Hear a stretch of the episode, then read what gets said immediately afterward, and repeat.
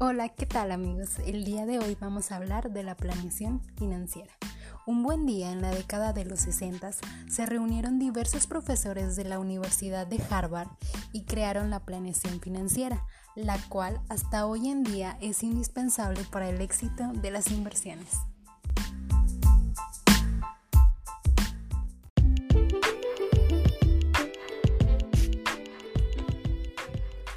Pero, ¿qué es la planeación financiera?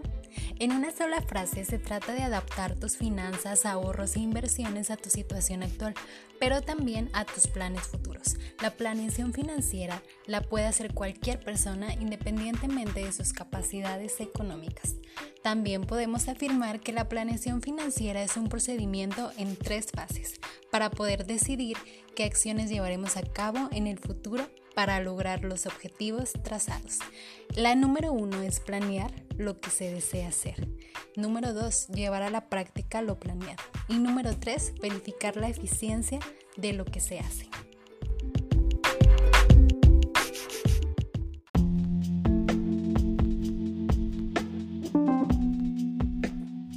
Sin embargo, no podemos hablar de planeación financiera sin mencionar la estrategia. La planeación financiera estratégica es una herramienta que aplica el administrador financiero para la evaluación proyectada, estimada o futura de un organismo, con el fin de prever las necesidades de dinero y su correcta aplicación en busca de su mejor rendimiento y máxima seguridad.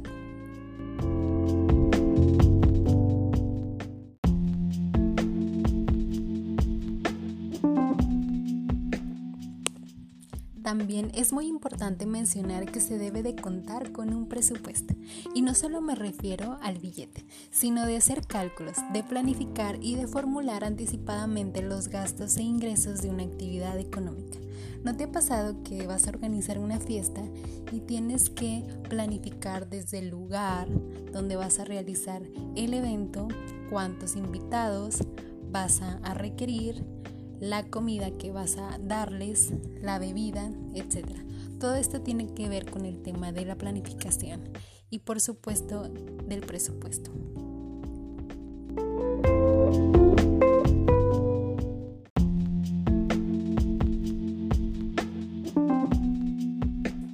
Muy bien, para ello es indispensable realizar un pronóstico de ventas, es decir, definir dónde se llevará a cabo la producción, qué y cuántas materias primas se requieren. A esto se le llama planeación financiera a corto plazo. Con este plan, la empresa puede definir los gastos de mano de obra directa, los gastos indirectos de la fabricación y los gastos operativos. Una vez realizado este cálculo, se realiza el presupuesto de la empresa.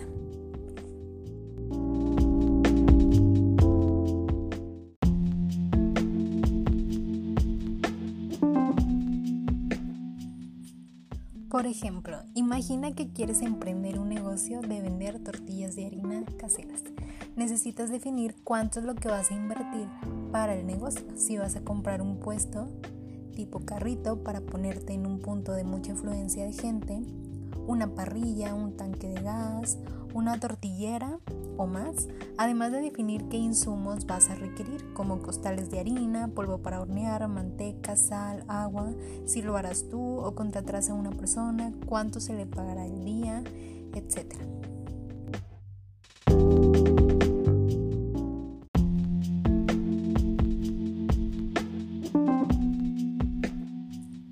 Una frase de General Motors dice, la planeación es un proceso que en el mejor de los casos ayuda a la empresa para que no entre tan valiente y de espaldas al futuro. Es entonces que la planeación a largo plazo es una forma de pensar en el futuro y prever posibles problemas antes de que se presenten. Para desarrollar este plan, la Administración debe establecer una política financiera. Algunos de los elementos a tener en cuenta son la inversión en nuevos activos. Esto dependerá de las oportunidades de inversión que la empresa elija y del presupuesto de capital de la empresa.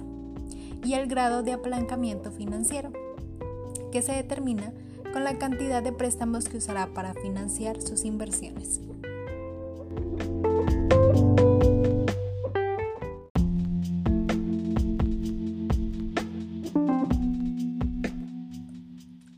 Otro de los elementos de la planeación financiera es el costo de capital y tiene que ver con el rendimiento que debe obtener la empresa sobre sus inversiones para que su valor en el mercado permanezca inalterado. Este determina el valor de la compañía.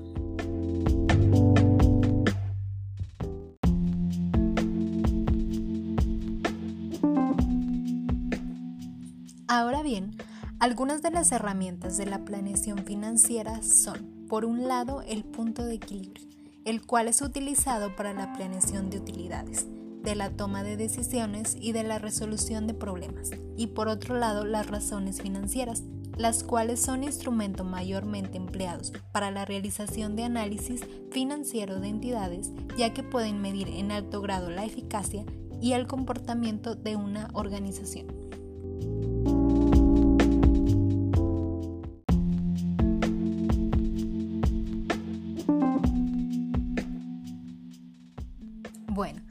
No podemos dejar de lado los estados de presupuesto, es decir, la declaración de los resultados esperados y expresados en términos numéricos, y los estados pro forma, los cuales muestran los ingresos y costos esperados para el año siguiente de la empresa, como activo, pasivo y capital contable, al finalizar el periodo pronosticado.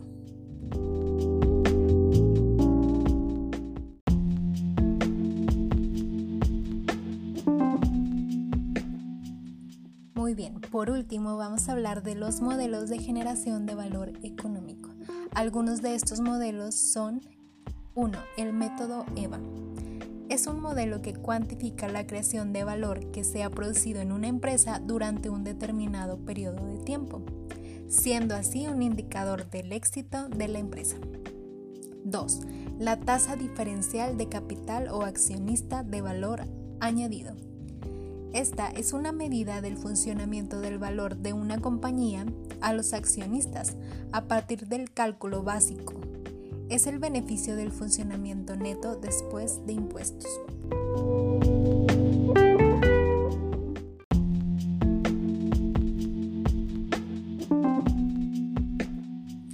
¡3! El mercado de valor añadido que se refiere a la diferencia entre el valor comercial de una compañía y el capital aportado por los inversionistas.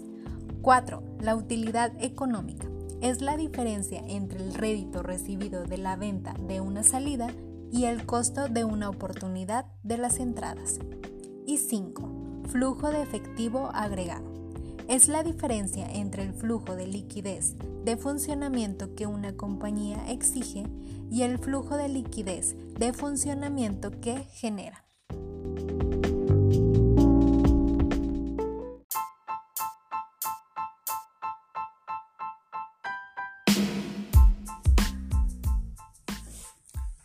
Otro ejemplo muy sencillo y práctico para entender el tema de la planificación es el de realizar una receta, porque necesitamos ver cuánto vamos a invertir en ella qué es lo que vamos a necesitar de ingredientes, cuáles ya tenemos en casa y cuáles tenemos que ir a comprar al súper. ¿Cómo lo vamos a hacer? ¿Cuánto tiempo nos va a tomar? ¿Cuál será el resultado? La planeación está en todas partes. Por lo que Participar en ella es la forma en que los ciudadanos toman parte activa en los proyectos de su entorno, ya sea en nuestras comunidades, en algún barrio, en algún municipio.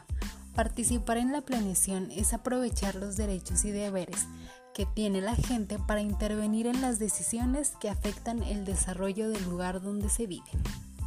Así que esto es todo. Muchas gracias por escuchar este podcast y nos vemos en la próxima. Hasta luego.